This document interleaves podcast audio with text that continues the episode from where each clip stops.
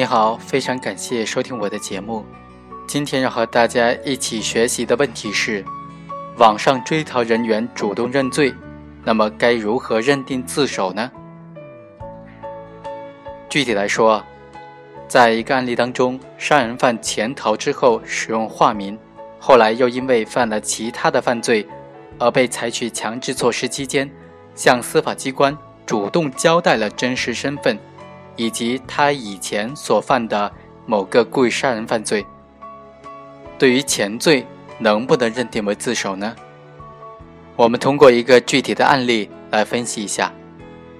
孟某于一九九七年七月将被害人安某杀死之后逃匿，在逃期间，孟某在河北省因为琐事与任某发生矛盾，孟某于是持菜刀又将孟某砍成轻伤。孟某于是以孟令敏的身份被公安机关刑事拘留。在审问的过程当中，孟某主动交代了1997年7月份故意杀人的犯罪事实。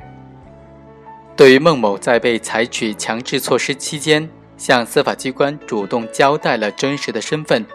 如实供述了故意杀人的行为，能不能认定为自首呢？一种观点认为构成，另外一种观点则认为。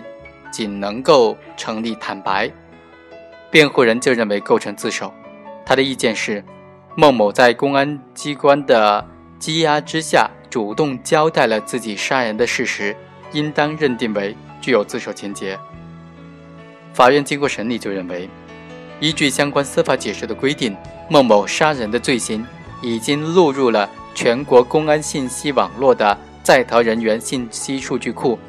应当视为公安机关已经掌握，因此孟某的上述行为不构成自首。综合来看呢，我们认为法院的观点还是比较恰当的。对于在被采取强制措施期间如实供述的司法机关尚未掌握的其他罪行，在理论上呢，一般会认为自首。对于前罪的自首的问题认定，应当从以下三个方面进行审查认定。第一，必须是如实的供述前罪。根据最高人民法院关于处理自首和立功若干具体问题的意见，如实供述自己的罪行，除了供述自己主要的犯罪事实以外，还应当包括姓名、年龄、职业、住址、前科等等情况。该规定要求行为人不仅仅供述所犯罪行，还应当交代真实的身份。对于隐瞒真实身份的情况影响定罪量刑的，不能够认定为如实供述自己的罪行。被告人孟某因为故意伤害罪被公安机关刑事拘留，在羁押期间向公安机关不仅主动交代了自己故意杀人的事实，还如实供述了自己的真实身份。第二，所供的前罪必须是本人的其他罪行，与所犯新罪。不属于选择性罪名或者不存在事实和法律上的关联。最高人民法院关于处理自首和立功具体应用法律有关问题的解释，其中第二条就规定，被采取强制措施的犯罪嫌疑人、被告人和已经宣判的罪犯，如实供述司法机关尚未掌握的罪行，与司法机关已经掌握的或者判决确定的罪行属于不同罪行的，以自首论。关于自首和立功问题的意见中，对不同罪行的认定又做了进一步的规定。犯罪嫌疑人、被告人在采取强制措施期间，如实供述本人的其他罪行，该罪行与司法机关已经掌握的罪行属于同种罪行还是不同种罪行，一般应当以罪名区分。虽然如实供述的其他罪行的罪名与司法机关已经掌握犯罪的罪名不同，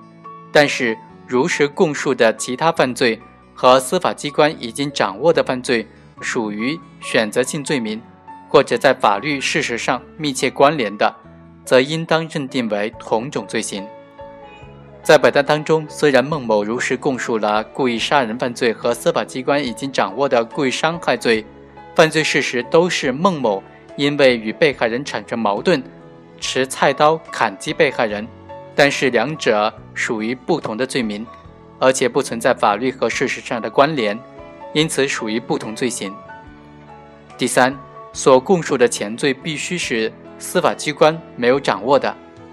这个条件是认定此类情形是否构成余罪自首的关键。对何为司法机关还未掌握的本人其他罪行，关于自首和立功问题的意见中就规定，犯罪嫌疑人、被告人在被采取强制措施期间，向司法机关主动如实的供述本人的其他罪行，该罪行能否认定为司法机关已经掌握，应当根据不同的情形区别对待。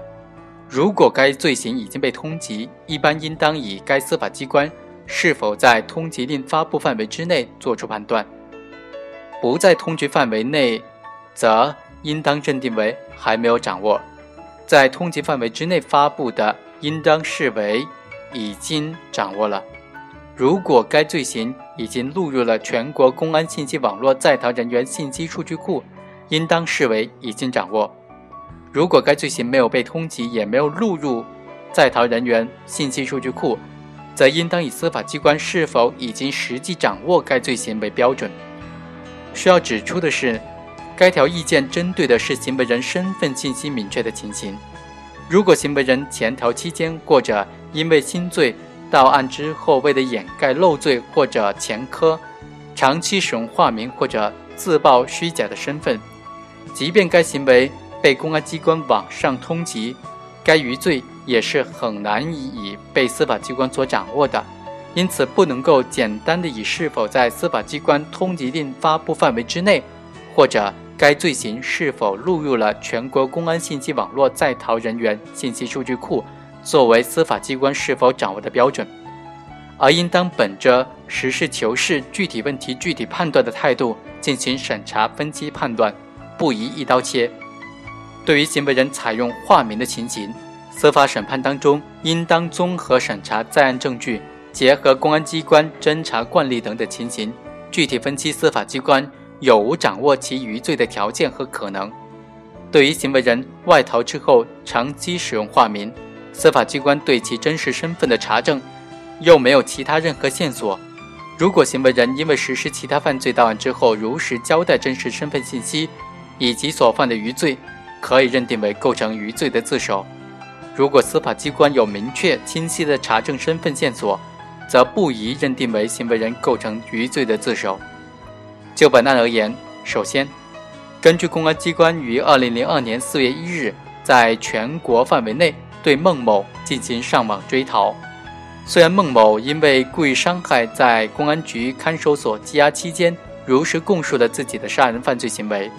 但公安机关具备了掌握和了解其所犯余罪的客观条件和正规途径。